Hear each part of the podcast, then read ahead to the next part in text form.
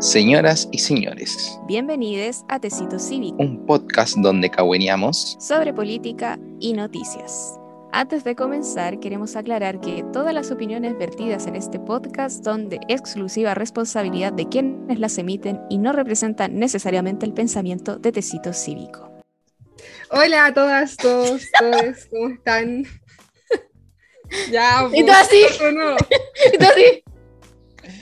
No sé. Ay, weón. Ya, dale, dale nomás. Ya, ¿todo no? No, dale nomás, sí, que siga. No, dale, sí, esto es natural. Siga, es natural, cosas que pasan. Ya. Hola a todos, todas, todos, ¿cómo están? Bienvenidos, bienvenidas, bienvenidas una vez más a un capítulo de Tecito Cívico. Les damos la bienvenida a la segunda temporada que empieza hoy y este año nos vamos a poner las pilas y vamos a estar grabándoles, eh, ojalá semanalmente, un capítulo para estar hablando y cahuineando y escuchando de política chilena y contingencia eh, nacional. Así que, eh, bueno, empecemos. Hoy día tenemos eh, varios temitas interesantes que hablar. Empezó eh, este año con todo, con el cambio de gobierno, etcétera. Así que hay hartas, eh, hartas cositas de las cuales hablar. Así que, chillos, cuéntenme, ¿cómo están? Carlita. ¿Cuál de o las Chiqui. Carla. Ah, Chiqui, ya, ¿cómo estás? No, pues estaba la Carlita primero. Ya, Ya, Carla, entonces. Bien, ah, bien. Mi resumen, bien. ¿Cómo te trata la vida? Me trata bastante bien, no me quejo. Últimamente ha estado bastante buena. Estás ahí modo incógnito con, con gorrito y... Me copió el look. no, es que me dio envidia a Machuca con el gorro. Está bien, está bien. Ya, chiqui, ahora sí. Sí, ahora sí, ahora sí. Eh, yo bien, bien, eh, afortunadamente vacaciones, aprovechando lo que sería, creo yo, mis últimas vacaciones siendo estudiante. Eh, después va a ser una desempleada más, así que eso, todo bien. La maravillosa vida del estudiante. Eh, Sí, y con esas vacaciones de dos, tres meses, que de verdad no, no puedo superar que después uno ya no tiene esa vacación, esas vacaciones. No. Ya, ya, no existen. De aquí en adelante. Dos semanitas, dos semanitas en verano y una en invierno y eso es todo lo que... Machuca, ¿cómo estáis? Sin vacaciones yo.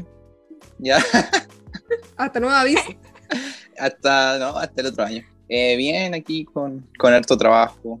Hoy día me pegó una siesta, así que por eso estoy con esta cara. Pero siendo Hoy responsable día para- dormí. Hoy dormí. Por primera vez en toda la semana. Pero siendo responsable para grabar semana a semana y traer capítulos semana a semana y que Spotify después se fije en nosotros y no, no ofrezca contrato. Sí, no haga ojito. No Pero yo creo que lo primero que vamos a tener que hacer es tener un micrófono como el tuyo, porque me esta weá. no. Sí, No da. me costó bueno. esto 15 lucas en Mercado Libre. Este el agradecimiento especial a mi hermano mayor. No, y lo acercáis y se escucha mejor. Sí, no, podía hacer. ASMR. Sí, se escucha súper Eh, eh, bien. ah, Ah, le, le, sí, le no, hacer así. Ah, ya.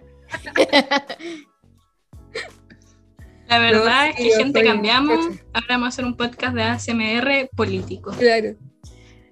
Vamos a hablar. ¿Te imaginas? Qué fome. Sí. La iniciativa popular esta semana. Número 8400.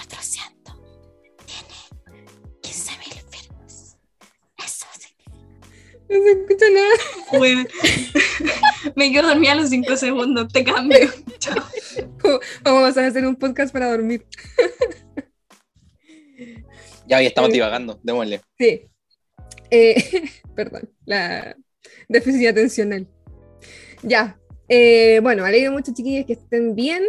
Partamos entonces con los temas de esta semana. Tenemos eh, lo primero que vamos a hablar es claramente del nuevo gobierno que le toca asumir en marzo, pero que ha estado con todo lo que es eh, definir cargos y em, lo que podemos saber hasta el momento son los cargos de los ministerios, del gabinete. Así que mm, hablemos un poquito de eso. Tengo entendido que la Carla tenía los, los nombrecitos ahí y algunos datitos interesantes para contar. Claro, claro. Aquí tengo ya. Eh, Ministerio del Interior y Seguridad Pública, la doctora Isquia, que sería la primera eh, mujer en este ministerio. No sé si tienen alguna opinión sobre ella.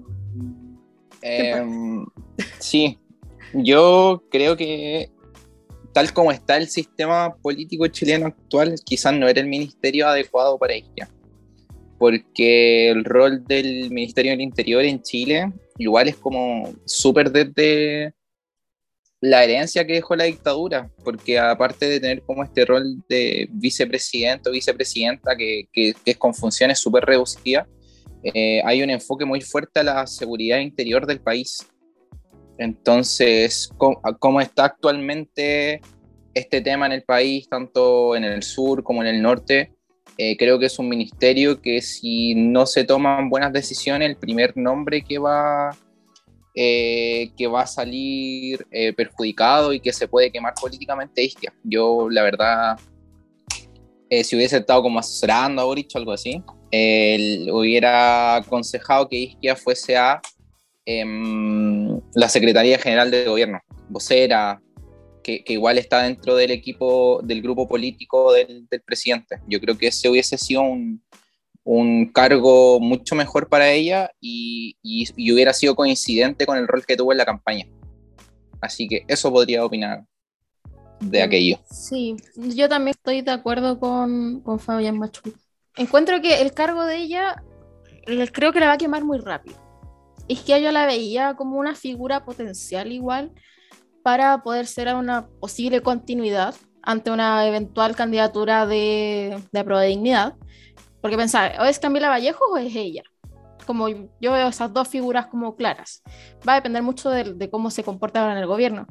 Pero lo, que ocurre siempre históricamente es que ministro del Interior se quema súper rápido. Queda ahí, queda desgastado. Y la verdad me pasa que siento que Isquia tiene toda la capacidad posible como de diálogo, como para poder llegar a la gente, poder generar mandatos y quizá eh, la combinación que tiene con el subsecretario González, creo, eh, del PS puede ser una combinación interesante, pero eh, aún así encuentro que puede costar mucho a nivel político, eh, sobre todo porque yo sé que este año lo que va a pegar duro, sí o sí, van a ser las manifestaciones contra inmigrantes. Sí o sí. Mm. Manifestaciones contra inmigrantes y conflicto en la Araucanía son los dos grandes temas que va a tomar la agenda política, sí o sí. Tanto así que yo creo que no van a tener luna de miel en el gobierno de Gabriel Boric Mm. Em, entonces creo que va a quedar súper estancado quizás como en cuanto a las posibilidades de cosas que se puedan hacer, sino que más bien van a tener que como responder mucho a estos conflictos. Em, así que eso, eso en verdad yo, yo, yo diría respecto al cargo. Yo creo que, a ver, a mí me gusta, que yo siento que de repente hay, temas como un poco simbólicos. Esta, esta nombración de ministerios tuvo mucho simbolismo. Eh, y yo creo que hay ciertos galardones que se van como, como generando, eh, como en su momento Michelle Bachelet ha sido eternamente reconocida por ser la primera mujer en llegar a la presidencia de la República, eh, probablemente Isquia Siches va a quedar reconocida por el resto de la historia por ser la primera mujer en llegar a este, a este ministerio. Em, entonces yo creo que en ese sentido me gusta un poco ese simbolismo, un poco como ese, como ese reconocimiento, como a su figura quizá. Em, y que ella haya sido la primera mujer eh, me parece interesante por lo bajo. Em, igual estoy de acuerdo como en que es una figura que se va a quemar mucho y la va a muy difícil. Para la gente que, que, a lo mejor no entiende el concepto luna de miel, es como este primer año de gobierno en donde Em, los presidentes la tienen relativamente fácil, así como por decirlo un buen chileno, porque eh, tiene alta aprobación, porque los, eh, los, congresistas están también recién llegando y son más eh, susceptibles como a, darle el gusto al gobierno y tienen como algunas facilidades que les permite gobernar mejor durante el primer año generar más leyes, tener más aprobación en sus políticas públicas, etcétera, porque la gente está contenta con el gobierno, porque está recién empezando, entonces recién se eligió, y es como todo un proceso de, em, como de enamoramiento del gobierno que después con el tiempo se va degradando por el tema de, el paso de los años, la gente nos empieza a, a, a, criticar más, empieza a bajar la aprobación, etcétera, etcétera. Em, y yo creo que, claro, que Boric no, no va a tener eh, probablemente ese, mm, ese periodo tan dulce, porque en definitiva, eh, tiene el COVID encima, que se nos están disparando los casos, las muertes están mucho más eh, controladas de lo que estaban al principio de la pandemia gracias a la vacunación. Vacúnense, por favor, si no se han vacunado. Em, pero eh, tiene el problema de la Araucanía, tiene el problema en el norte. Eh, tiene entre medio la aprobación de la nueva constitución, que va a ser precisamente en su primer año de gobierno y que va a generar polémica igual eh, dependiendo de, del tipo de constitución que sea. La derecha va a ser una oposición firme en ese sentido, probablemente van a haber convencionales de derecha que van a llamar a rechazar la constitución. Eh, eso ya se está viendo, o sea, ya hay, constitución, con, hay constituyentes de derecha que... Em, durante todo el proceso han, boicoteado la, la constitución que todavía ni siquiera está escrita. Em, entonces, claro, tiene, tiene demasiadas dificultades que enfrentar y que ahí va a tener un desafío demasiado grande. Ahora, no la quiero mirar a huevo, no quiero, no quiero pensar que no es capaz de enfrentar estos problemas. Yo creo que eh, puede ser muy capaz. Entonces, quiero darle como el beneficio de, esperar a ver cómo lo hace, ¿cachai? Porque puede que, claro, que se queme muy rápido o puede que lo haga excelente, ¿cachai? Y que salga muy victoriosa de la situación, porque Isquia tiene una capacidad de diálogo y una capacidad de llegar a la gente que, el, que, todos los hombres que habían estado antes en ese ministerio no habían tenido. Entonces, eh, es algo nuevo, yo creo que hay que darle como ahí el, el beneficio de, más que de la duda, como de, la oportunidad de hacerlo bien, como de tenerle fe en definitiva. Pero ¿sabéis qué, Pau? Yo, yo creo que... A ver, dos cosas sobre lo que dijiste. Primero, yo creo que Boric, eh, esto es una hipótesis mía, Boric no va a tener su periodo de luna de miel porque yo creo que indirectamente Boric ya está gobernando. O sea, toda esta parafernalia que se ha dado en torno a la moneda de chica, las demandas que han ido eh, llegando de la gente todos los días, las protestas que ya se han hecho alrededor de ella, su visita a la convención.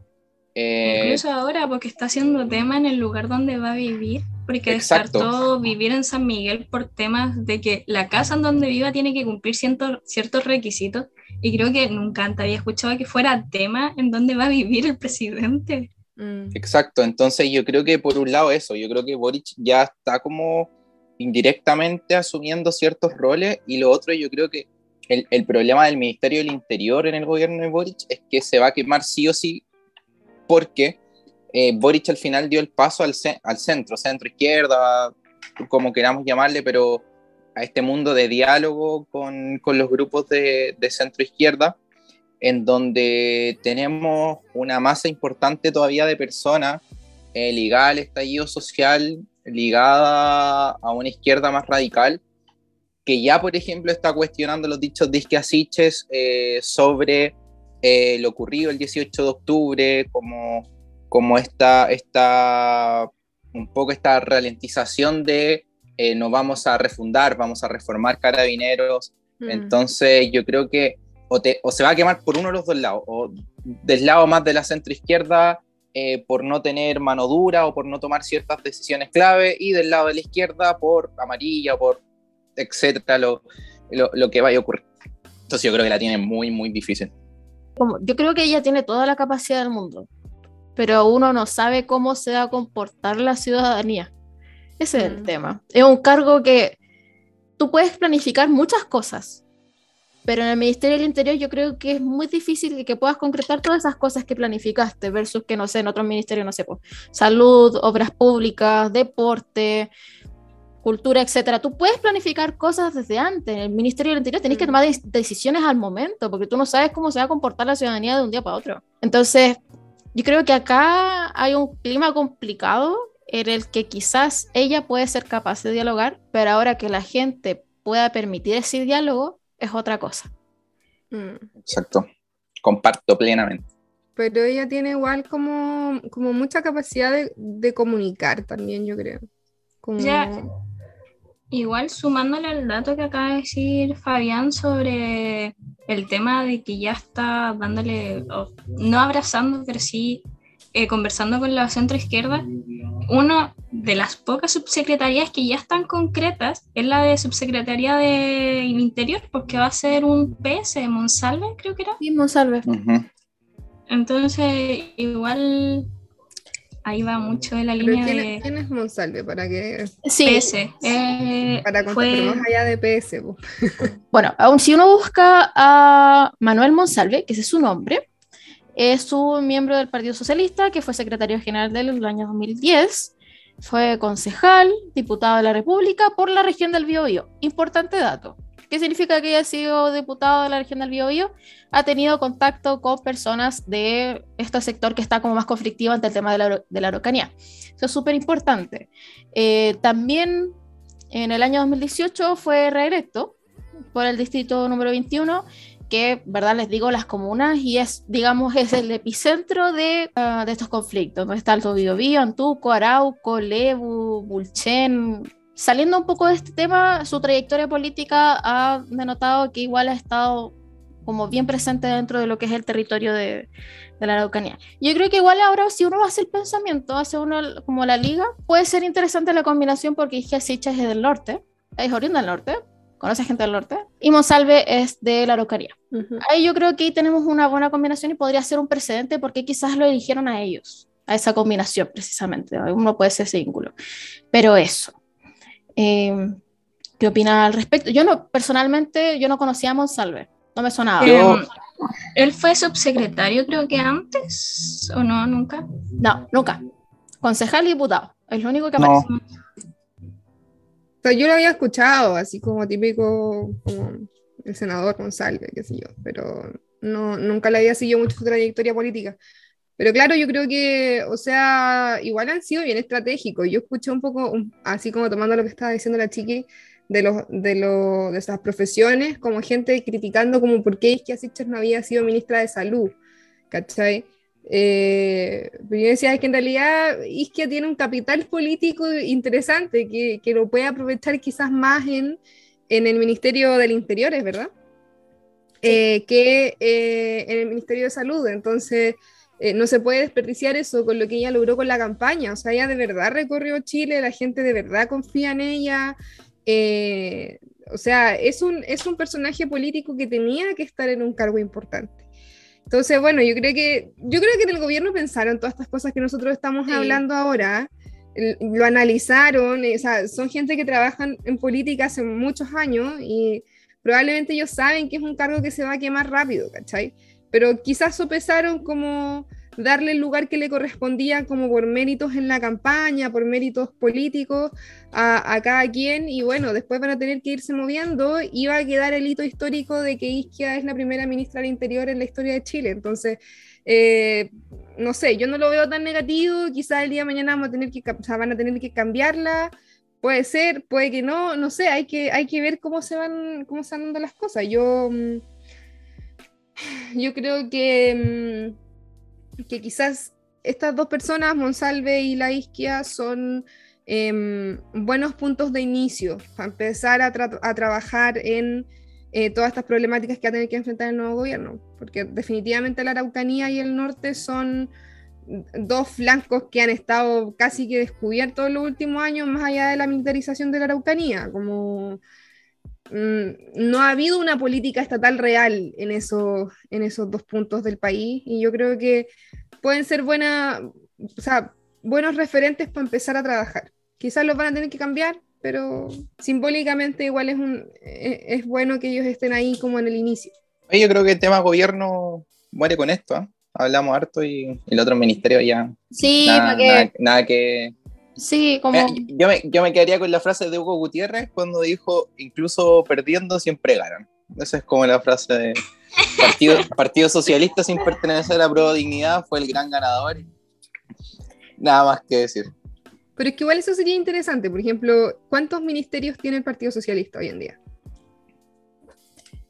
A ver, No- no espérate, tengo acá. Ya, a ver, la, la, la Anto Urrajola, No, pues de convergencia social. Urrajola Son dos. es independiente, pero es legal PS.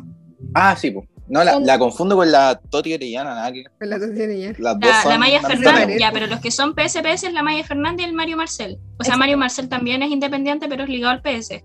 Son dos. Dos PS. Bueno, Y yo re- la 3, po. Sí, claro, porque es- lo que es, lo No, que es como formalmente Son- son, serían cuatro. son ocho independientes, tengo acá la lista. Ocho independientes, cuatro PC, dos RD, digo, estrictamente militantes. Como una cosa es que sean como vinculados, pero otra cosa como estrictamente militantes. Eh, dos Mm. RD, dos socialistas, uno de comunes, una, uno FREPS, uno Partido Radical, uno Partido Liberal. IPS es Montés, que es el de vivienda. Y. Ah, lo dije recién. Maya Fernández. Y la Maya, Mm, estrictamente. que está en defensa, ¿no? Sí. Claro. Es la tercera mujer en el Ministerio de Defensa. Primero fue Bachelet, luego Viviane, no me acuerdo que fue en el gobierno de Bachelet y ahora la Maya. Y la Antonia es la segunda ministra en, en la cartera de Relaciones Exteriores. Mm. Y esos son Sí, los datos bueno, que tengo.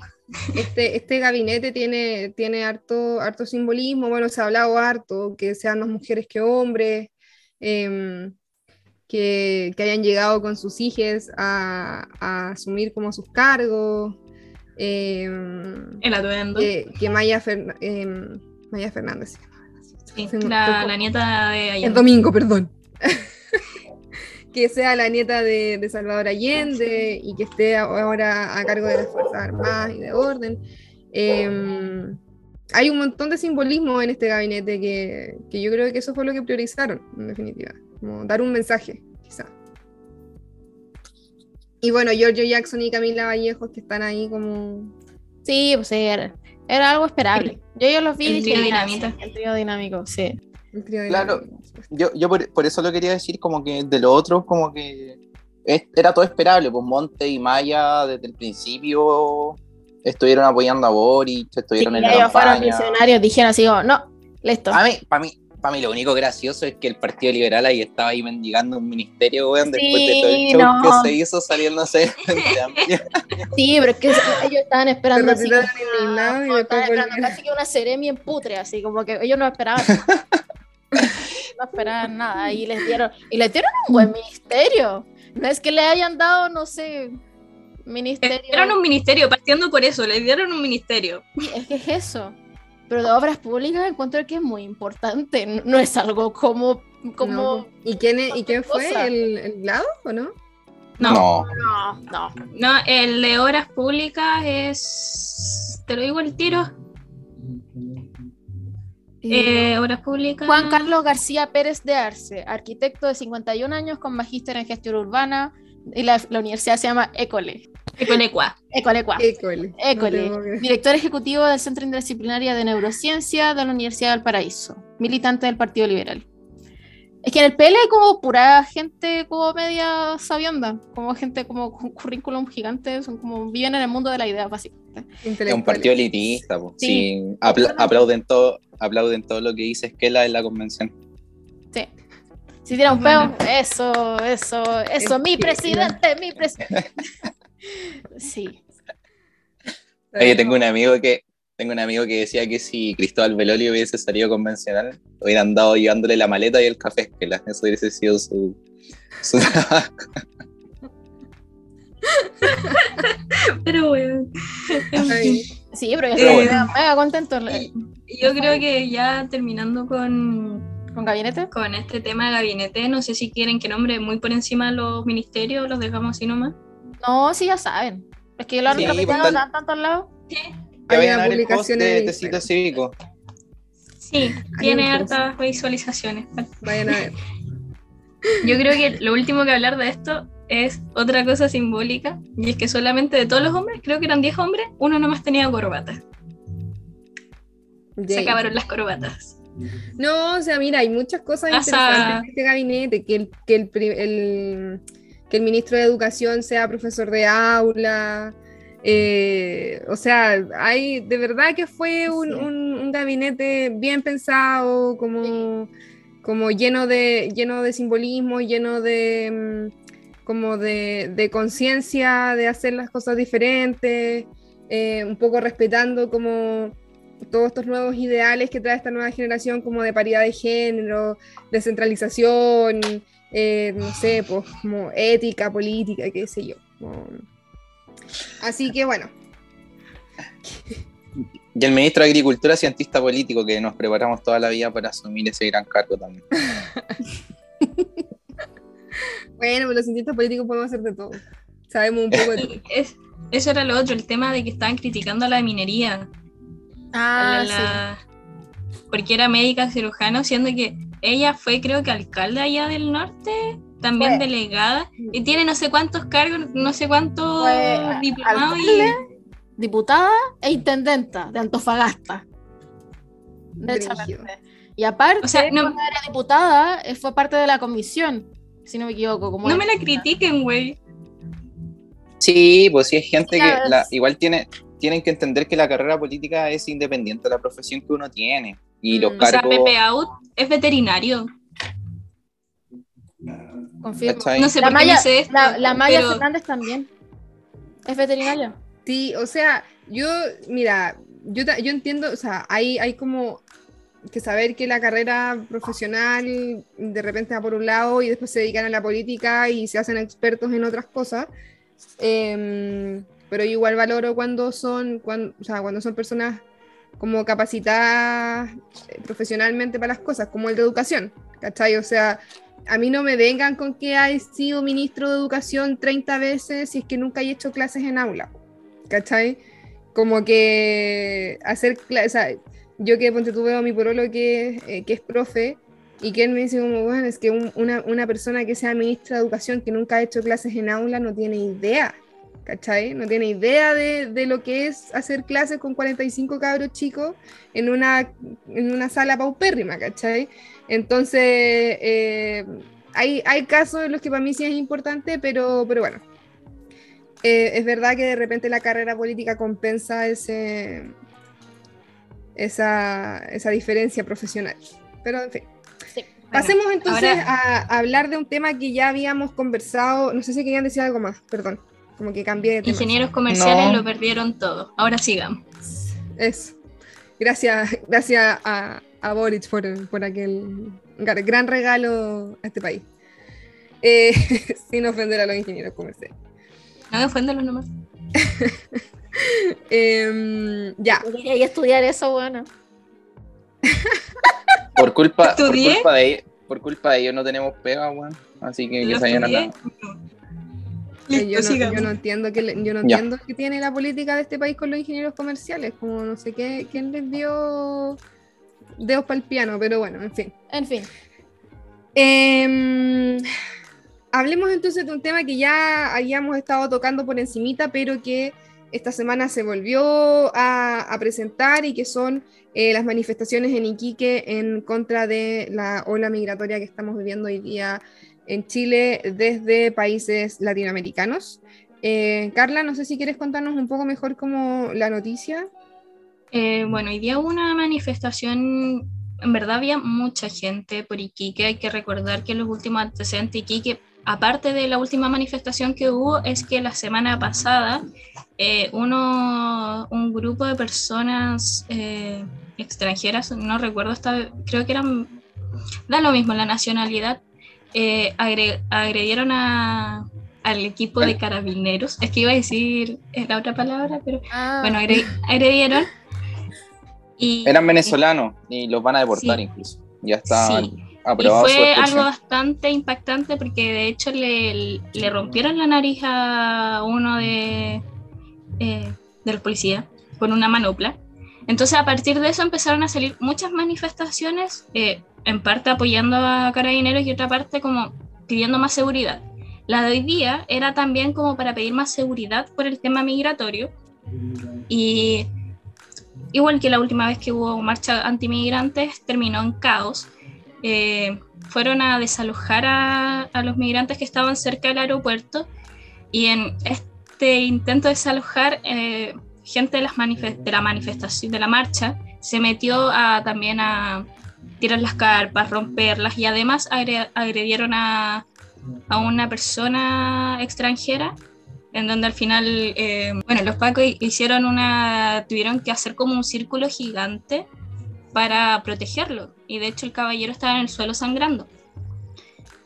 Eh, que Mm. esta cosa va a ser sí o sí tema mañana en todos los matinales porque ya es algo incontrolable, insostenible en cómo el gobierno se dejó de hacer cargo de todo lo que está pasando en el norte y ha llegado a escalar a, a tal punto que empezó a, a, surgir un, como una xenofobia gigante contra migrantes, que a mí personalmente me impacta bastante. Es como, ¿cómo puedes llegar a agarrar la carpa, carpa de alguien que no tiene nada aparte de lo de la carpa, la ropa y botarla, quemarla, los pañales, la ropa de niños? Es como... O sea, yo entiendo que eh, hay ya desesperación, porque no voy a decir preocupación por, el, por lo que está pasando en el norte y sobre todo la gente que está viviendo eso, pero yo nunca voy a justificar cómo llegar a ese tal nivel. No sé qué opinarán ustedes. Yo leí por ahí y que lo encontré muy cierto, dije, que así como, increíble que lo único que ha podido volver la confianza hacia carabineros es el problema con los inmigrantes. Es que, claro, o sea, imagínate meses puteando a los pacos y producto de, de, este paco que, bueno, la, nariz se le quedó hecha mierda, habían fotos circulando que...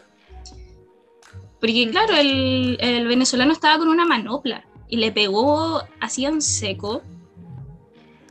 Entonces, que sea eso el que la gente vuelva a... Ni siquiera voy a decir reencantarse con carabineros, sino como a tratar de defenderlos es como bastante impactante. volver a tener confianza en la institución. Sí, es súper es un conflicto demasiado como es multidimensional, muy complicado, al punto de que como que también me molesta este argumento que sale mucho como de gente que vive en Santiago y que dice, no, pero es que ellos tienen derecho, es como, sí, tienen derecho, pero tú no estás viviendo la situación que está viviendo la gente que vive allá. Mm. Tú no sabes lo que es llegar a andar por la calle y que sientas que andes en peligro, eh, como cosas por el estilo. Entonces, como que igual encuentro que hay que tener como altura de mira ante todo este conflicto, como es súper, no, no, nos podemos decir así como, como, no, que se vayan los inmigrantes, no. La migración de por sí ayuda mucho a un país, digamos, a poder mejorar, a poder diversificar en cuanto a empleo, eh, a mano de obra, etcétera. Muchas cosas, siempre va a ayudar. Técnicamente la mayoría de, de nosotros somos familiares de inmigrantes, generalmente. Al menos un abuelo, tío lejano, etc. Pero también hay que tener también la otra parte, la contraparte donde se ve que esta situación se ve, solamente se puede realizar de aquella manera si es que hay una migración regulada y legal. Porque el tema acá fue que nos dejaron este tema como dejaron la olla abierta, básicamente. Dejaron la olla abierta con el agua hirviendo y después empezó a subir el agua y quedó, quedó la embarrada. Yo creo que eso una olla presión. Una olla presión, literalmente, porque esto es algo que venía desde hace tiempo. Solamente que no se estaban haciendo cargo, porque igual yo tengo una teoría media conspirativa, la verdad, como que aquí se me da todo el argumento como medio como más serio, entre comillas, eh, que yo creo que todo esto de no hacerse cargo fue a propósito. Es para el próximo gobierno. Es para el próximo gobierno. Porque, ¿cuál es, ¿cuál es el, argumento de todo esto? El problema de tener un discurso muy buenista ante la situación que hay con los inmigrantes y con la violencia que hay en el norte es dejar este tema en manos de quienes creen que son los dueños del orden público, que es la derecha. La izquierda de por sí, como actuar de forma muy buenista, diciendo así como, no, hay que entablar acuerdos, hay que conversar, hay la cosa, hay la migración, es un derecho humano, y la... sí, es verdad, pero hay toda una esfera de, seguridad pública que se tienen que hacer cargo.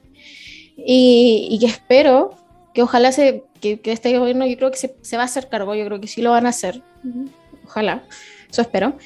Pero todo esto fue toda una maniobra pensada con antelación, porque yo creo que ya venían viendo desde los resultados como de las primarias más o menos, cómo le estaba yendo a Sichel, y después ya con Cast, ya sí, pero como le estaba yendo con Sicho, dijeron, mm, el próximo gobierno va a ser de izquierda. Mm. Sí o sí. Por todo lo que pasó con el estadio social. Mejor no nos ocupemos y a futuro van a querer contar con nosotros. Sí, y además era, o sea, más allá de que el próximo gobierno, eh, de que ellos predijeran que el próximo gobierno iba a ser de izquierda, eh, también una estrategia política para asustar a la gente con el tema de Venezuela, como estamos así por culpa de los venezolanos, por culpa de Venezuela, por culpa de Maduro. Entonces, eh, ¿cómo vamos nosotros a ser comunistas? ¿Cómo vamos a nosotros a tener un gobierno de izquierda? ¿Cachai? Entonces, la derecha es experta en hacer este tipo de cosas, francamente, eh, como de manipular a las masas con estos mensajes así medio eh, tergiversados y, acomodando la realidad para que la gente piense de una u otra manera, son expertos. Em, pero yo creo que, claro, aquí efectivamente el gran problema fue que la administración pública, el gobierno, el hecho de que nosotros nos... Eh, se me cae. Se, desmaya. Te caíste, güey. Eh, Ojalá la gente no vea el video porque es chura, güey. ya, vos viste que se me da el hilo. Ya, estaba diciendo que em, el sentido de que, em, de que exista la administración pública, de que exista un gobierno, de que nosotros como sociedad nos organicemos políticamente de esta manera es precisamente evitar que los grupos sociales se agarren entre sí. ¿Cachai? Es como, es, es, precisamente mediar y hacerse cargo de las problemáticas para que no sea la gente la que tenga que tomar ni la justicia, ni la ley, ni nada por sus propios medios, ¿cachai? Entonces, eh, y por algo existe como, como el uso, como, ¿cómo se llama? Como el uso legal de la fuerza, como el uso legítimo de la fuerza. Eh, en instituciones como Carabineros de Chile, etcétera, que podemos estar muy en contra de ellos, pero esta, esta cuestión como los carabineros es como cuando uno dice así como, es mi hermano y solo yo le puedo pegar, es como un poco lo mismo, como son nuestros carabineros, solo nosotros podemos venir a pegarle a nuestros carabineros, no vengan de afuera a pegarle, ¿cachai? Es como una weá muy ridícula. Pero como que yo me suena igual, como así. Pero, sumándole otro dato, la, los homicidios en la región de Tarapacá en el 2021 subieron 183%. Mm. Sí, sí, esa noticia también el otro día. Entonces, Sí, igual. pero yo, yo creo que ahí se combinan varias cosas. Yo, a ver, yo, yo, yo estoy en desacuerdo con, con lo del gobierno. Aquí voy, voy a hacer una opinión contraria. Es que yo, yo creo que estamos, yo creo que estamos viviendo una situación de movilidad humana eh, súper grande que no se había vivido hace tiempo y no solo en Chile. No solo en Chile, está Perú, está Ecuador, incluso Chile está eh, albergando a mucha gente porque históricamente Argentina era el último país de, eh, de llegada y bueno, Argentina está viviendo una crisis súper importante. Entonces yo creo que al final nos enfrentamos a un proceso de movilidad humana súper importante, independiente de dónde vengan las personas. En este caso de Chile hay una gran cantidad de venezolanos y haitianos por el contexto político que estaba viviendo el país de cada uno. Y, y yo creo que obvio, yo creo que hay dos cosas. Una, la, la ley de migraciones de Chile históricamente era una ley muy ligada a la seguridad nacional, eh, viendo al migrante como enemigo, primer error. Eh, y segundo error, yo creo que sí, yo creo que el gobierno sí se, se ha visto sobrepasado. Y, y, y, también lo que decía la chica al comienzo, que, que tenemos que parar de ver el tema de, de la temática de la migración como que si está, que si tú criticas algo eres xenófobo o, o, o tomar este papel como netamente moral de que, de que mm, no podemos criticar el conflicto que estamos teniendo con la migración. Yo creo que hay que verlo como en una perspectiva súper responsable y los primeros que tenemos que hacernos cargo somos nosotros como país, por regular nuestra ley de migración, como decía la de Chiqui, regularizar el, regularizar el tema. Se ha demostrado que, por ejemplo, eh, cuando se regulariza la población migrante, ellos tienen la posibilidad incluso de movilizarse a otro país porque ya van a tener un carnet. Entonces son, son muchos temas que se juntan y, y yo creo que quizás la visión que si, seguimos teniendo de la migración en cuanto a seguridad nacional no, no ha jugado una mala pasada y, comparto también que la izquierda no se ha hecho cargo de este tema como debería hacerlo y lo ha tomado netamente desde una perspectiva moral. Y, y ahí está, pues, si, si no, toda no, todo lo, no todos los migrantes que llegan son delincuentes, una minoría, pero los hay, como también hay chilenos que son delincuentes, eh, pero obviamente eh, yo creo que tenemos que hacernos cargo y, y, y regularizar la migración. Sí, el único tema de solucionar esto es, eh, eh, es ampliar el derecho al asilo. El año pasado con suerte se, se, aceptaron siete peticiones de asilo, que es nada a, lo, que está, a lo que está pasando, entonces hacernos cargo. Yo creo por ahí, ahí va el cuento y, y, comparto eso de no moralizar la conversación, sino que verla con una perspectiva eh, política importante. A eso iba yo con, con lo que estaba diciendo de, de, la función de la administración pública y del gobierno eh, en cuanto como a, mediar entre grupos sociales y hacerse cargo de este tipo de problemáticas, porque en definitiva si fuese el gobierno eh, el que el que se hace cargo del problema, el que reubica a la gente, en el que protege, en el que se encarga de la seguridad, en el que, ¿cachai? que evita que, que exista esta tensión social, la gente no tendría por qué llegar al punto de estar tan desesperada eh, a, que, lo lleva a hacer cosas inhumanas como es quemarle una carpa a una persona, ¿cachai? Y, que, yo creo que ese es el tema, o sea, nosotros no podemos, claro, no podemos moralizar tanto la, tanto la, discusión, porque en definitiva uno dice, bueno, uno no sabe el nivel de desesperación que está teniendo la gente en esa, en esa zona. Yo creo que para nosotros es fácil decir como, ah, no, yo jamás haría una cosa como esa, pero tú no sabes si lo harías estando en la situación, pues como si, si tu calle está llena de carpas, de olor a caca, de olor a pichí, de, no sé, pues como en, en, en, una, en un escenario quizás en donde no te sientes seguro, en donde eh, han aumentado las, los asesinatos, donde te, está, está generando un ambiente de inseguridad social que puede ser producto tanto, tanto de los extranjeros como de la gente local, pero está generando un ambiente de inseguridad y la gente llega a un punto de desesperación y encuentra, entre comillas, un enemigo común. ¿Cachai? Y la función del gobierno y de la administración pública es evitar que se llegue a ese punto. Y la ausencia de ese plan como, como eh, de, de, go de, gobernación por parte de tanto del gobierno como de los gobiernos locales han hecho que hemos llegado hasta acá, pues, ¿cachai? Como porque en definitiva no han hecho nada. Y yo creo que uno de los grandes eh, desafíos que ha tenido el gobierno de Boric es aterrizar este mundo de las ideas maravillosas y hippies que tenemos en la izquierda y ponerlas... Eh, eh, otra cosa con guitarra, dice mi padre, es como ya una vez en el gobierno el discurso de, de los derechos humanos le sirve, pero hasta cierto punto. ¿cachai? Así que bueno, eso va a ser uno de los grandes desafíos. Eh, no sé si alguien más tiene algo que agregar en este, en este punto o si pasamos al siguiente. Yo creo que ya lo hicimos todo. Sí, ya. Entonces, vamos a pasar al tercer y último punto que vamos a conversar hoy día y que es todo lo relativo a lo que ha estado pasando en la Convención Constitucional. Eh, hemos tenido una semana súper intensa, Machuca ahí está... Hoy día la, recién dormir un poquito.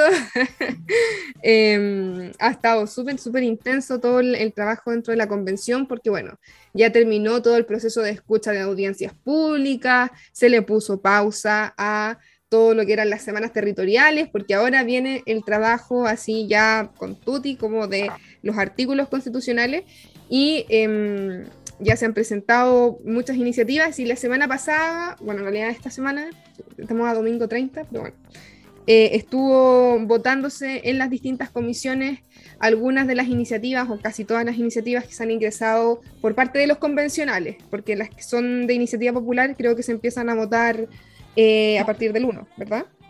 Sí, sí justamente. Eh, hasta el, mencionando el 1, hasta el 1 tienen eh, fecha para patrocinar iniciativas, quedan dos días, acuérdense que son siete iniciativas por persona, toda persona mayor de 16 años puede patrocinar, eh, patrocinar, apoyar iniciativas. Y hasta el momento hay 46 iniciativas que ya alcanzaron los 15.000 firmas. Y hay unas, creo que 15 que están, a, están entre los 10.000 y los, y los, 15, y los 14.000 entonces vayan a, a, leerlas y nosotros también en nuestro Instagram subimos algunas iniciativas que están próximas a llegar para que vayan a patrocinarlas. Mm. Sí, probablemente este podcast ustedes lo escuchen el lunes, así que va a quedar un día. así Mira, que, como, bueno. como apuran a la chiqui.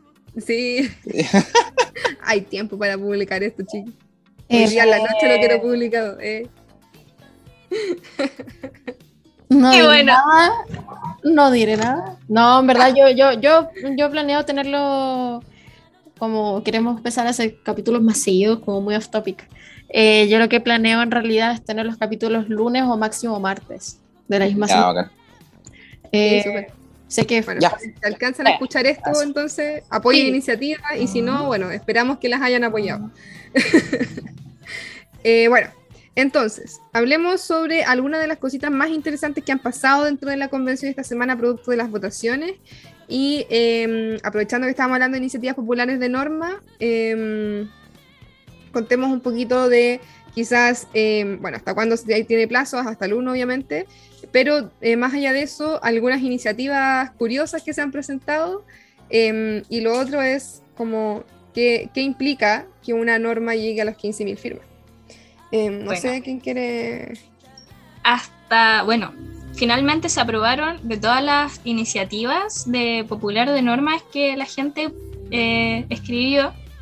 Finalmente se aprobaron 2.496, que son las que están en este momento en la página. Eh, de estas, algunas como raritas son, o sea, raras, es eh, Cárcel para Piñera, que de hecho ya alcanzó las 15.000 firmas. Y no sé si quieren No, Creo que la, eh, que la pasa se es que- escucha música de fondo en la carne. Sí, lo que pasa, ya, muy, Ah, ya de, nuevo off de nuevo off topic. En el chat que nosotros tenemos, yo puse así como, eh, se escucha como música de fondo, entonces empecé como a escribir eso, ya. no, eso. Y como somos con déficit atencional, nos distrajimos. Ya. Ya, pero yo Eh, le, yo, le, yo le puedo relevar a la Carla lo que está diciendo. Sí, eh, justamente eh, las iniciativas no es llegar y publicarlas en la página, sino que tenían que pasar por un proceso de admisibilidad en la cual estaba la Secretaría Técnica de Participación Popular y la Comisión Funcional de Participación Popular, que se llama funcional porque no es una comisión que crea normas ni está en el debate de el articulado de la Constitución, sino que más bien vela porque se cumpla el eh, reglamento de participación popular. Entonces, esa es su misión. Eh, en cuanto a iniciativas eh, medias polémicas quizás que se han dado, como cárcel para Piñera, lo de la cannabis, etc. Eh, claro, hay iniciativas que tienen un título un poco eh, llamativo, como obviamente este, pero al final lo que se veía y por lo que se velaba la admisibilidad del contenido, y si nos damos cuenta, el de cárcel para Piñera eh, su contenido era en cuanto a eh, todo lo relativo a los derechos humanos que se puede ver en la Comisión de Derechos Fundamentales.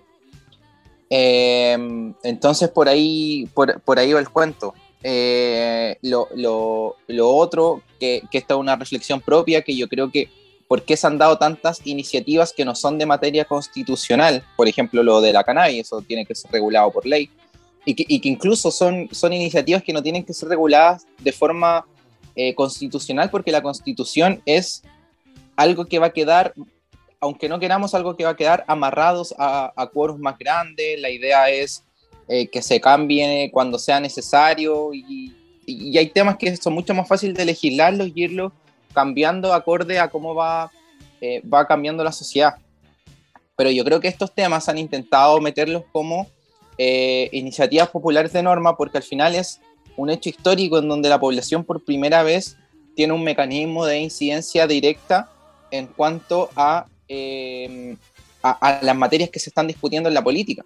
Entonces, yo, yo me imagino y, y, y creo que así que las diferentes agrupaciones, comunidades, personas naturales eh, que han venido con demandas hace, hace años, eh, con la PAO estuvimos viendo, por ejemplo, eh, la de las personas con altas capacidades, que, que tratamos ahí de, de, de, darle una coherencia para que vaya, por ejemplo, como un, como un inciso eh, en neurodiversidades.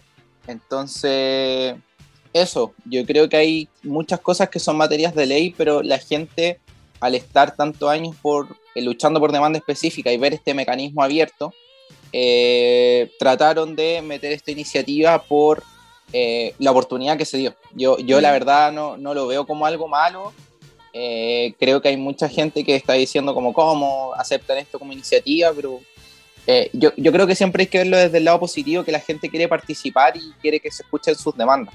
Mm. Y, la y obviamente yo creo que va a quedar para la nueva constitución la posibilidad de presentar iniciativas populares de ley en los próximos congresos. Y respondiendo a la pregunta de qué pasa con las iniciativas que alcanzan las 15.000 firmas, bueno, el proceso es muy parecido a las iniciativas eh, de convencionales constituyentes. Se alcanzan las 15.000 firmas, eh, la persona natural y o agrupación que eh, presentó la perdón, que presentó la iniciativa eh, se le envía una invitación a la comisión correspondiente. Por ejemplo, si yo envié una iniciativa de libertad de culto eh, que se toque en la Comisión de Derechos Fundamentales, me hacen la invitación para que vaya a exponer hasta por cinco minutos y defender la iniciativa.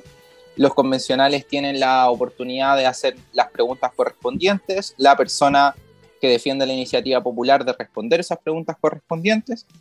Eh, luego de eso va a venir un proceso de votación en general, donde vamos a ver si esa iniciativa queda definitivamente para el debate en particular de la comisión o es rechazada. Que, puede pasar, es súper importante saber que mm. esta iniciativa alcanza las 15.000 firmas y no quedan en el texto final, sino que es todo un proceso. Bueno, si es aceptada, se vota en particular como la otra iniciativa, se le pueden hacer indicaciones, que es un proceso que tiene que durar mínimo tres días para hacer las indicaciones, se debate en particular. Si logra eh, alcanzar a ser aprobada en particular y con indicaciones, pasa al Pleno, donde tiene que ser votada por mayoría de dos tercios para que quede en el borrador final. Si no, vuelve a la comisión a ser discutida nuevamente eh, para ver si se vota nuevamente en general y se aprueba o si no ya se da, se da por rechazada. Ese es un poco el, el flujograma de, la, de las iniciativas populares de norma. Es como, como idea, como punto, como pie de página. Eh, deberíamos hacer un post con ese mismo organigrama. Sí, Lo, vamos, a hacer, pero claro, o sea, lo que importa es que quede claro que las iniciativas populares eh, de norma pasan eh, a ser discutidas, votadas y pueden ser rechazadas. Y, es que, y de hecho es súper lógico que puedan ser rechazadas porque hay iniciativas que han alcanzado eh, las 15.000 firmas y que entre sí son contradictorias. Por ejemplo, había una que era como eh, el derecho al aborto de las mujeres y había otra norma que era como el, derecho, a la vida a la vida del que está por nacer y esas dos normas eran eh, contradictorias entre sí, entonces obviamente una de las dos va a tener que ser rechazada en la Comisión de, Derechos Fundamentales. O ambas. o ambas. O ambas. pueden ser rechazadas, exacto. Entonces, eh, ahí hay que, hay que tener súper claro que, que, en definitiva el hecho de que hayan alcanzado las 15.000 firmas no quiere decir que ya quede el artículo en la Constitución, sino que entra el proceso de discusión. Eh, y sí, bueno, estoy súper de acuerdo con el diagnóstico que hace el Machuca sobre, sobre esta, este boom de iniciativas populares, como que la gente empezó, a pedir todo, así como el derecho a tener un gato.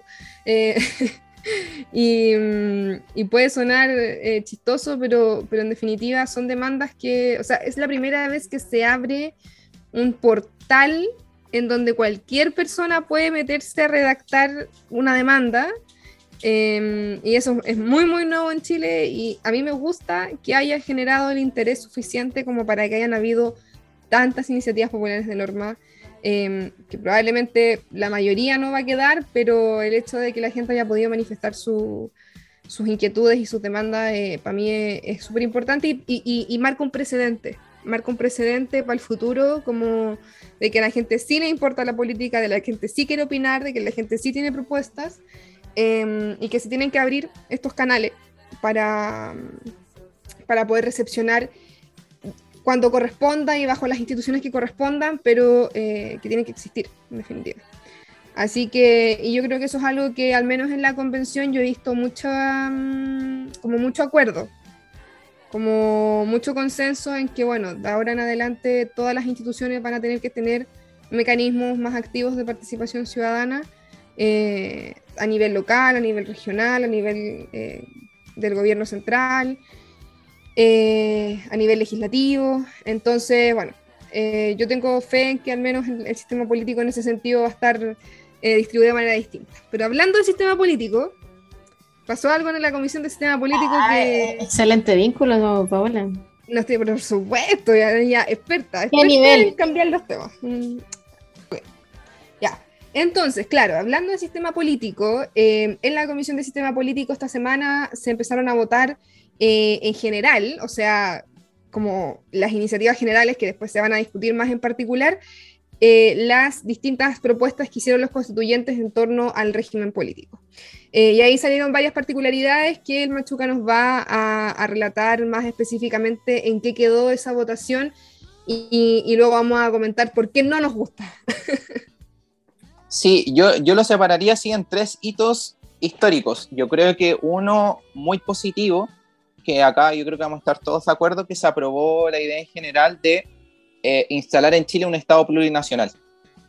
Es un hecho histórico para los diferentes pueblos que habitan el país. Eh, fue votado con una amplia mayoría en la comisión y yo creo que va a tener los dos tercios en, la, en, la, en el Pleno. Así que por ese lado muy positivo y eso no fue lo que no nos gustó. Ahora les voy a decir lo que no nos gustó. Eh, se, se votar, hubo dos votaciones más que fueron el régimen político en el, cual el cual se va a sentar en Chile. Habían dos propuestas claras. Uno era eh, el semipresidencialismo, que Frente Amplio le llamaba presidencialismo de coalición, pero si uno veía su estructura era claramente un semipresidencialismo no muy diferente al que tiene Francia. Y por el otro lado estaba el presidencialismo atenuado que lo compartían fuerzas tanto eh, de izquierda como la Coordinadora Plurinacional, eh, como fuerzas de derecha, como la, la Chile Vamos. Entonces, eh, ahí por votación general ganó, ganó la, la idea de PC Chile Digno, de, instalar un presidencialismo atenuado. ¿Por qué creo yo que ganó esta idea? Porque la del PC Chile Digno era la que menos contenido tenía. Sí, sin, faltarle sin faltarle el respeto a lo que ellos estaban proponiendo, era la iniciativa con menos contenido. Entonces yo creo que los partidos se pusieron de acuerdo en votar aquella para que luego en el proceso de indicaciones, más que suprimir cosas, se le pudieran adherir cosas sin mayores problemas. Ya, bueno, y, entre todos, para, para, para, pasarle el dato también, entre todos está la idea de eh, elegir un presidente con una vicepresidencia electa. Es decir, que en las próximas elecciones lo más probable es que cuando vayamos a votar por presidente vamos a tener una papeleta donde vamos a tener el nombre del presidente y el vicepresidente y vamos a tener que votar en la misma papeleta por ambos. El mayor ejemplo, y paritario. Entonces, el mayor ejemplo hubiese sido, y, la paridad como piso. Entonces, pueden ser dos mujeres sin problema. Eh, el mayor ejemplo hubiese sido que en esta elección hubiésemos votado por, un ejemplo, José Antonio Cas, Rojo Edwards, y eh, por el otro lado, Gabriel Boric, Isquiasiches. Pongo a Rojo porque era como la otra cara visible que había después de, de, de, de Cas. Ya, eso, eso, por un lado se votó, se ganó el presidencialismo con. Ganó el presidencialismo atenuado, que yo creo que también va a ganar en, la, en el Pleno con los dos tercios, no como está ahora la idea, porque se votó en general bien, como dice la PAO, y después va a venir la votación en particular y la indicación, lo que, lo que yo creo que va a cambiar bastante. Y luego se, la otra votación más polémica, que aquí es donde a nosotros no nos gustó, es la votación de este presidencialismo atenuado con un unicameralismo. Es decir, se elimina eh, una Cámara Alta, ya sea territorial, ya sea el Senado actual, etcétera, y tendríamos solamente una Cámara de Representantes en el, eh, en el legislativo, eh, la cual tendría más de 155 diputados de los que actuales tenemos. Se rechazó la, la idea de la derecha de disminuir el número de diputados, así que eso sería. ahí ganó como les digo, había una, una, diferencia, por ejemplo, PS estaba a favor del presidencialismo atenuado, eh, PC chileno también, coordinadora plurinacional también, pero PS iba por el bicameralismo y estos otros dos grupos iban por el unicameralismo. Entonces aquí también se rompió la alianza que recién se había dado por el presidencialismo atenuado, se rompió eh, por el unicameralismo y el bicameralismo. Bueno, luego de toda esta explicación, eh, les doy el pase a, la, a las chiquillas para que nos digan por qué en general como tecito cívico no estamos muy de acuerdo en cómo se dio este enroque de, sistema político de un presidencialismo atenuado con unicameralismo. Sí, de hecho esta fue la primera vez que mucho tiempo que los politólogos se pueden poner de acuerdo en algo. Que yo es algo que he escuchado de todo politólogo que he leído, en verdad, todos han dicho que la idea del unicameralismo, cuesta decir la palabra unicameralismo, es complejo. No, no es muy funcional que digamos. Yo quiero resumir como todo esto, como primero partiendo mi opinión, con una frase que, que leí que decía, uno tiene que pensar en el sistema de gobierno pensando en que la oposición va a gobernar. Eso yo creo que resume todo. ¿Por qué digo esto? Con un presidencialismo atenuado, unicameralismo le estamos dando, por así decirlo, muy como jerga, un poco de chip libre para que se pueda aprobar lo que sea, se discuta lo que, lo que sea y que sea lo que ellos deseen, pueda salir. ¿Y cuál es el problema? Dice, uno dice, ya, pero podría aprobarse buenas leyes, como gente podría retirar su 10%, porque está ese es el problema. Uno pensando en el gobierno, uno siempre tiene que tener una oposición, una contraparte que te diga lo contrario para poder ver, establecer un consenso. Sí, es lo típico como uno cuando habla como coloquialmente con, no sé, cuando uno tiene amigos. Si tú tienes un amigo que solamente te celebra todo, probablemente no sea tu amigo. Pero si tenía un amigo que te dice que te mandaste una cagada, eso sigue un amigo. No estoy diciendo que los congresistas son amigos o cosas por el estilo. Lo que estoy diciendo es que tú siempre necesitas al momento de gobernar un equilibrio entre distintas fuerzas para poder ver si es que aquella como ley o aquella, no sé, no sé, norma, etcétera, lo que sea que se discuta, sea lo mejor para la ciudadanía. Pueden hablar en muchos casos diciendo, no, pero es que en Europa hay un unicameralismo. Ah, pero hay un parlamentarismo, amigos o un semiparlamentarismo. Es otro tipo de gobierno, no es un presidencialismo, no son casos comparables. Entonces, el, poder, el poder radica en el Parlamento, por eso también es la única mayoría. Exactamente.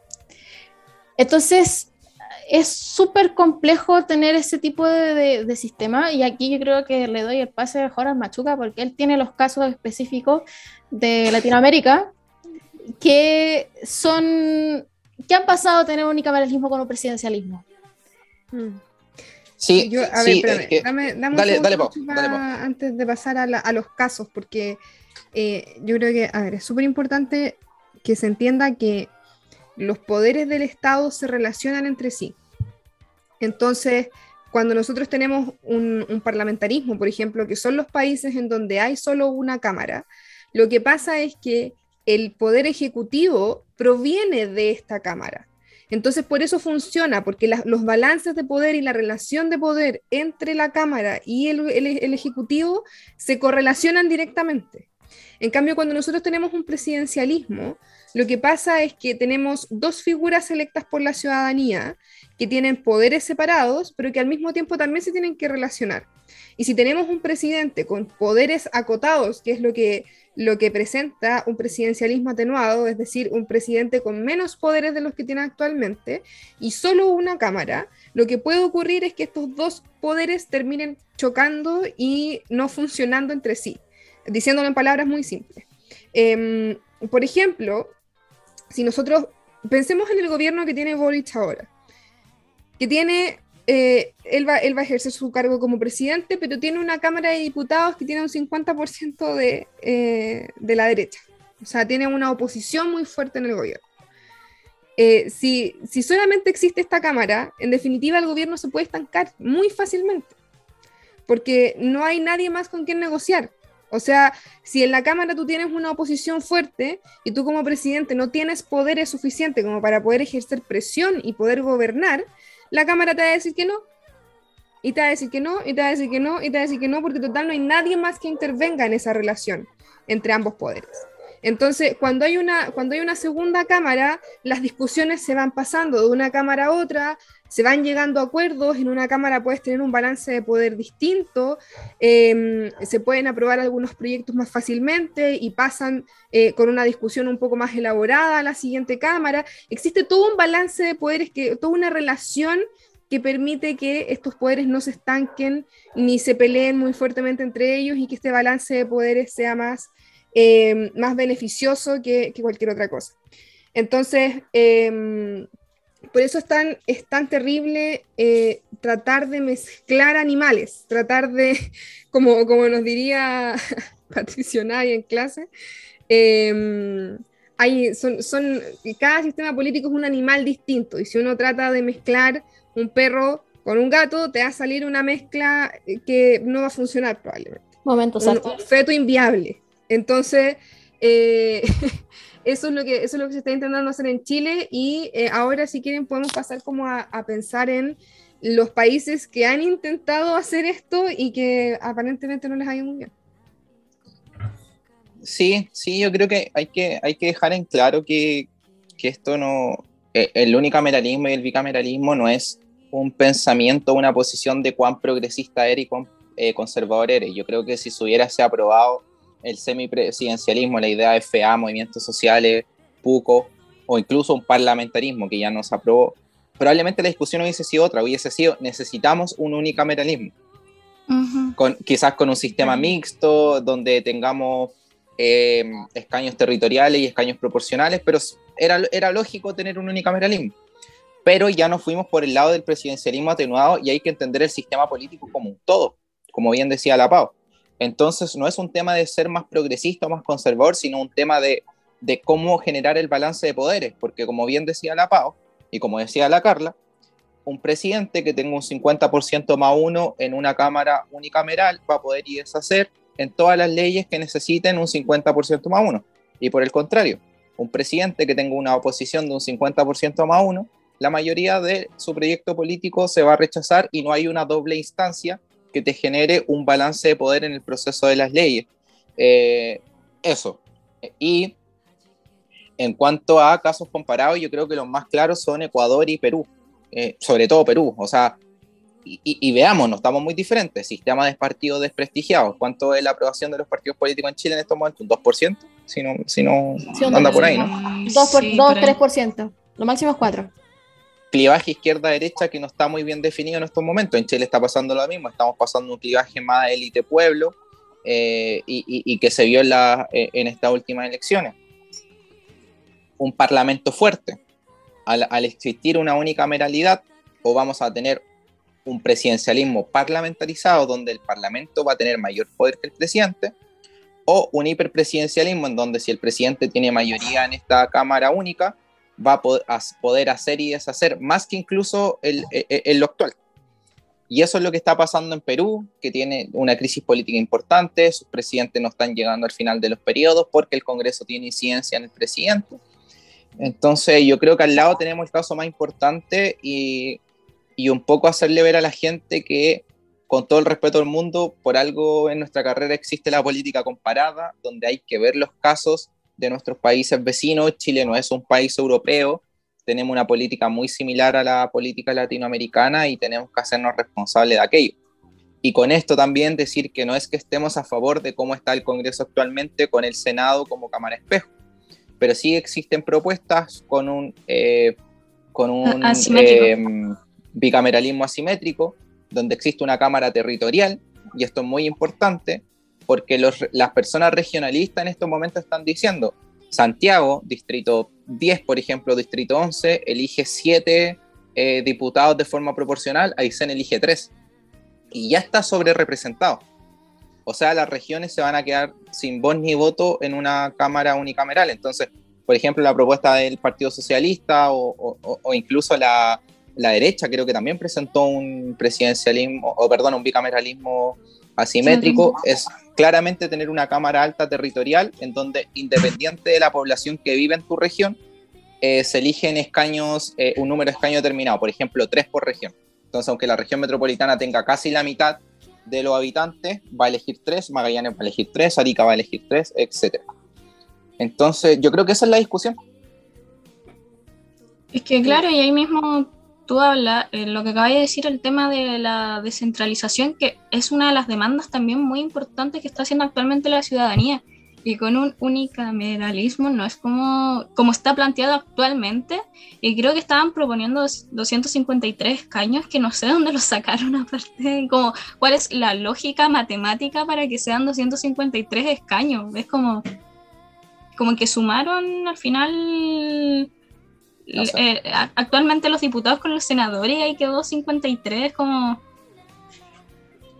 si queréis no sé, pero yo estoy de acuerdo en aumentar la cantidad de diputados y senadores pero obvio, obvio. Sí no sí estoy totalmente de acuerdo pero que está, estoy hablando de como que están proponiendo que en, en, esta cámara en esta única cámara sean 253 pero no hay como mayor distribución es como es que claro, yo creo que sumaron como ya más diputados, pero además a eso le sumaron como los escaños reservados. Eh, ahí también tuvieron que haberle dado probablemente como más escaños reservados a, mm, los pueblos.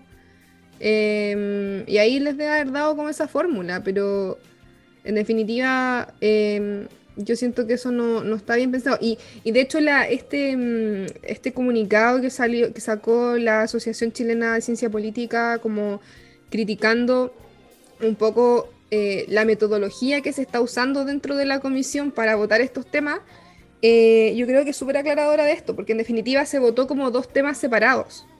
O sea, se votó como, ya, queremos presidencialismo así o así, y después queremos una o dos cámaras, y se votó como dos cosas distintas, cuando en realidad son dos cosas que van juntas. Y eso en parte se da porque eh, no nos han escuchado, ah, no han escuchado. No han escuchado a los expertos que les han dicho incansablemente y en las audiencias y en todo el tema que la experiencia comparada demuestra que son cosas que van juntas, sí o sí. O sea, empezar a hacer mezcolanzas de, de uno y otro sistema lleva a desequilibrios de poder, lleva a eh, desestabilizar la política nacional y, y a generar crisis eh, políticas mucho más rápido. Entonces, eh, yo encuentro súper súper eh, atingente como este llamado que hizo la Asociación Chilena de Ciencia Política como a, a, repensar lo que se está haciendo. Bueno, se aprobó una iniciativa popular de norma que reinstaura dentro del debate el tema del bicameralismo. Una vez más, la sociedad chilena salvando la política nacional. Eh, así que ya no todo está perdido, pero, pero en definitiva hay que, hay que dejar de pensar estos sistemas como si fueran cosas separadas. Y, y, a la gente que nos está escuchando, yo creo que es súper importante que, mm, que pasa que generalmente el pensamiento como popular es como no, hay que tener menos diputados porque ganan mucha plata y el país gasta mucho dinero como en, en la política y, y, hay que tener solo una cámara porque tener dos cámaras es derroche y, y gente, la política es importante. La, eh, la representación de las personas depende de que hayan personas, eh, de que haya diversidad, de que haya mayor cantidad de representantes en las cámaras, eso da pluralismo a la, a la, política. Porque cuando hay muchas personas representando, o sea, cuando hay solo una persona representando a un sector muy grande de la sociedad, esa, una, esa pura persona no puede efectivamente como eh, llevar las ideas de todo el mundo. Entonces, por eso tienen que ser más, porque eso hace que se diversifiquen las posturas, las ideas, las necesidades, las demandas, eh, y, por eso es importante que haya más gente en las cámaras. Y eh, el tema del unicameralismo también puede ser súper provocador, puede ser súper tentador, muy popular, pero no es lo mejor para un sistema presidencial. Y eh, ya se llegó a la conclusión de que un sistema parlamentarista probablemente en Chile no funcionaría porque no va acorde a nuestra cultura política. Eh, y si vamos a seguir con un presidencialismo atenuado, restándole poderes al presidente, cosa de que no tengamos este hiperpresidencialismo que hemos tenido todo este tiempo, eh, no podemos ponernos a mezclar cosas y, tener un unicameralismo que nos va a llevar probablemente a una nueva crisis política en unos 10 años más. Entonces, eh, eso yo creo que hacer como trabajo de conciencia aquí, porque a veces suena algo muy tentador, muy popular, pero no es lo mejor. Y solo como dato, Pau, claramente se aprobó el presidencialismo atenuado del PC Chile Digno y el la propuesta de unicameralismo que se aprobó es la de movimientos sociales, que iba con un semipresidencialismo. Entonces, justamente mm. va de la mano que tú dices, que lo vimos como dos cosas diferentes cuando tenían que ir de la mano. Exacto. Exactamente. Y sí, yo en verdad añadiendo esto solamente como para reforzar la crítica nomás, como, como, como ir en el punto nuevamente esto hay que imaginárselo de que esta constitución tiene que funcionar en 30 años más. 40, 50, ojalá. Dure harto tiempo. Eso significa que en todos los escenarios posibles tiene que funcionar el sistema político que estamos proponiendo. Eh, que si va a gobernar la derecha, que si va a gobernar una derecha fascista, que si va a gobernar una centroizquierda, lo que sea.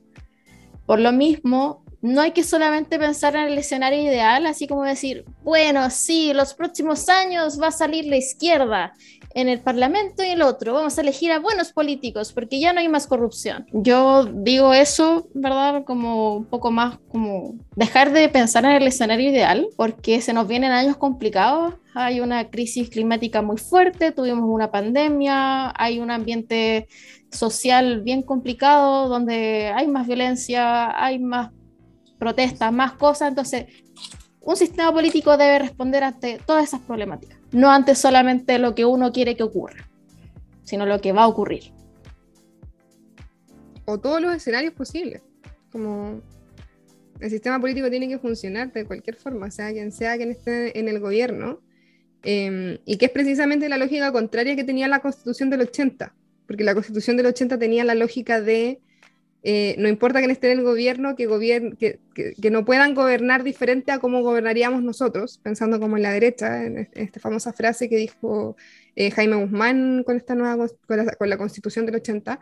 Eh, y la constitución actual o la que se va a redactar ahora em, tiene que velar por lo contrario, tiene que velar con que el sistema político funcione y funcione bien, sea quien sea que, que esté en el poder, eh, que los balances de poderes efectivamente ah, generen que nadie se arranque con los tarros, que nadie pueda hacer y deshacer a su antojo, sino que efectivamente se consideren eh, las distintas visiones que existen en el, país y que se respeten incluso las minorías, porque recordemos que cuando hay una mayoría eh, simple y nadie les puede decir que no porque, ah, no sé, los quórums son muy bajos o qué sé yo, y pueden hacer y deshacer, los que generalmente pierden en esos escenarios son las minorías. Entonces, eh, hay que tener mucho ojo con, con todas esas cosas. Em, y bueno, ojalá que la convención eh, retome el Escuchen nuestro podcast, señores constituyentes. Escuchen nuestro podcast. Em, bueno, afortunadamente en el Pleno esto se tiene que votar por dos tercios. En la comisión se aprobó con un 50 más 1 de la comisión. Entonces, igual probablemente el pleno, en el Pleno puede ser distinto, pueden decir que no. Em, o dentro de la misma comisión puede, haber, puede generarse una conciencia en base a todos los llamados de los expertos, eh, a todas las luces de alarma que se les han estado dando de que ese camino que eligieron en realidad no, no es el más, el más correcto, pero bueno, vamos a ver qué, qué ocurre, les estaremos informando en el próximo episodio em, qué cambios han ocurrido ahí. Eh, ¿Alguien tiene algo más que agregar? No. ¿No? Lo único que es volver a lo que ya dije y lo que también salía en la columna que mandó hoy día Fabián en el grupo. Eh, el unicameralismo solamente es totalmente contrario a lo que se venía exigiendo en el estallido social con la descentralización del poder. Mm. Sí, centraliza mucho más que descentraliza. Totalmente. Sí. Sí, yo solo decir que eh, los Instagram Live van a seguir semana a semana también, uno mínimo. Quizás puedan ser dos, depende, depende de cómo vayan las gestiones. Ah, Así que vamos a tener esos dos medios bien activos, tanto Instagram como el podcast con temas informativos, especialmente de la convención. Así que eso. Así, que eh, tomen agüita vean los lives que han estado súper interesantes porque estamos precisamente centrándonos en conversar con eh, constituyentes. Así que eh, ha estado súper interesante y nos cuentan algunas papitas que han ocurrido dentro de la convención, em, un poco de cómo están las discusiones y los ánimos. Así que está súper interesante ese, ese, nuevo, esa nueva sección que tenemos aquí en Tecito Cívico. Y bueno, les vamos a estar también obviamente generando post informativos y a veces no tan informativos, pero em, para que ustedes están en nuestras redes sociales. Eso, compartan el podcast. Gracias por escucharnos hasta aquí, a quienes han llegado hasta aquí. Em, nos escuchamos y nos vemos. Eh, coméntenos, acuérdense que nuestro Instagram está ahí. Ustedes pueden mandarnos mensajes, pueden decirnos qué piensan, eh, nos pueden proponer temas para el próximo episodio, eh, todo lo que ustedes quieran. Así que em, eso, hasta aquí dejamos el capítulo de hoy día. Cuídense mucho, cuídense del COVID que está desenfrenado. Em, cuiden a sus familias y nos estamos viendo. Adiós. Vacúnense. Adiós. Vacúnense, vacúnense. Este podcast es pro vacuna. Adiós.